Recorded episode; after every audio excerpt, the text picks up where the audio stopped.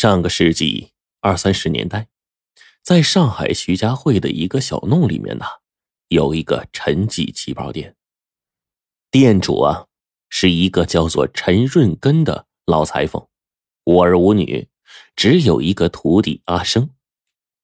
他是根据南方女子啊纤细窈窕的身材特点，不断的推出新颖的款式，手艺那是练到了炉火纯青的地步。慕名前来定做旗袍的女人也是络绎不绝的。有一天呢，一个腰身细长的三十多岁的女人，在一个戴着鸭舌帽的男人的陪同下，来到了陈记旗袍店，说要定做一身旗袍。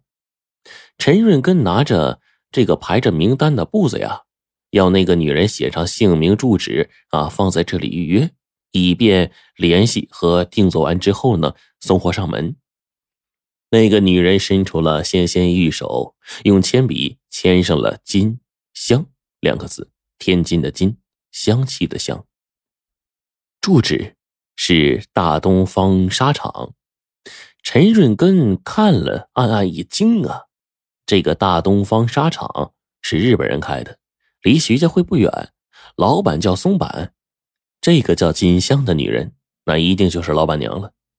这个时候，陈润根的徒弟阿生也伸过脑袋，看到之后脸色骤变，双手都捏紧了拳头，怒视着金香。原来大东方纱厂对中国女工特别的苛刻。常有女工被折磨致死，阿生的妹妹就在大东方纱厂做工，去年生了病，厂里却不给病假，活活的累死在车间里了。这个时候，阿生上前一步朝着金香就挥起了自己的拳头，却被金香身旁的戴鸭舌帽的男人伸手给挡住了。陈润根目光严厉的制止了阿生的鲁莽，然后对金香说。我替你量身。陈润根要求啊，金香自然站直，然后用眼睛从金香的这个脖子就目测她的领高、领围、肩宽、胸围、腰长、臀围、袖口、袖长等几十处，一口气密密麻麻的系在这个布子上。金香就惊奇不已啊！他在别的地方也做过旗袍，裁缝师傅都是拿皮尺量身，而陈润根啊。竟然只是凭着目测，眨眼的功夫就量完了。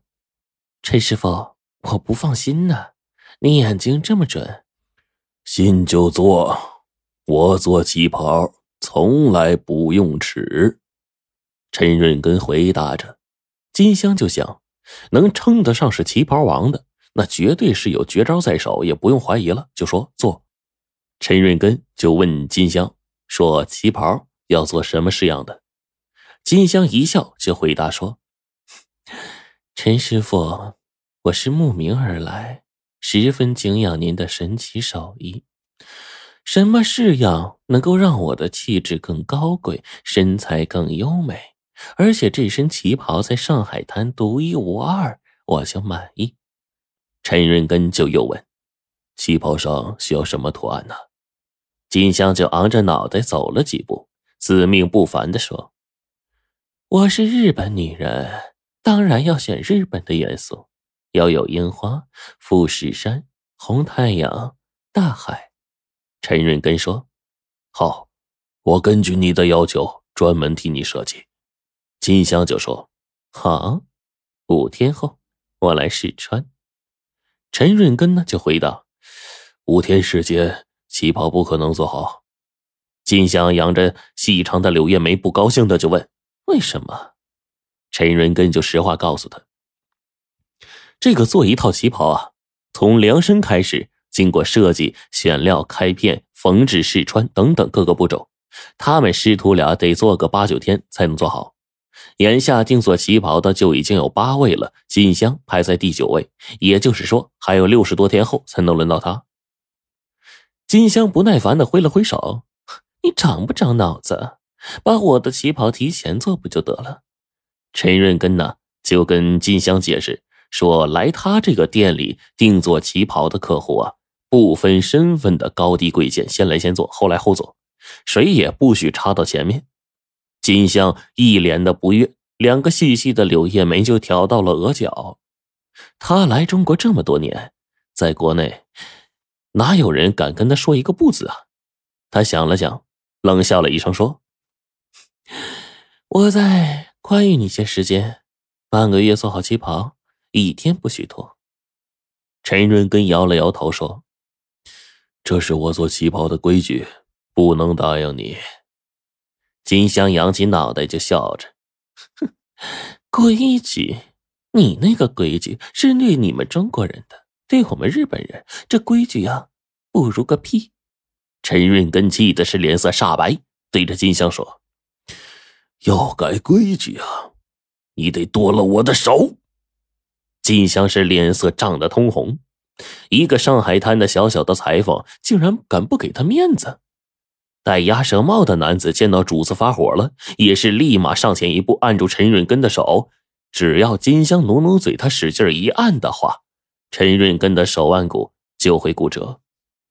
徒弟阿生不顾一切的跑上去要保护师傅，却被戴鸭舌帽的男子一脚给踹倒。陈润根朝着阿生就吼道：“我的事儿你别管！”按照金香的暴力脾气。早让戴鸭舌帽的男子把陈润根的手废了，可是啊，现在不能，他还有求于陈润根，于是大声的喝住：“不许胡来！”原来呢，再过二十来天，就是上海大东方纱厂建厂十周年的纪念日。这些年，大东方纱厂除了拼命的压榨中国女工的血汗，赚得盆满钵满之外，金香。还和她的丈夫松坂结交了百里洋场的许多商界名流、各租界使节，以及明星大腕等等。建厂十周年的纪念日这一天，她和丈夫啊准备在号称远东第一、上海最大的百乐门舞厅举办一场大型的舞会，招待各方宾客。另外呢，还有一个更重要的原因，就是他们还邀请了日本驻上海领事。日本侵华司令部和宪兵总队的主要头目，要在上海更牢固的站住脚跟，他们必须要各种硬实牢靠的关系。因此啊，这场舞会对他们来说非常的重要。夫妻俩分头做着各种准备。到了那天，金香要陪客人跳舞，她当然要想尽办法来打扮自己。而在当时上海的交际场合，旗袍就是一道亮丽的风景线。各要人的夫人都十分注重自己定制一套旗袍，好在舞会上能够光彩亮相。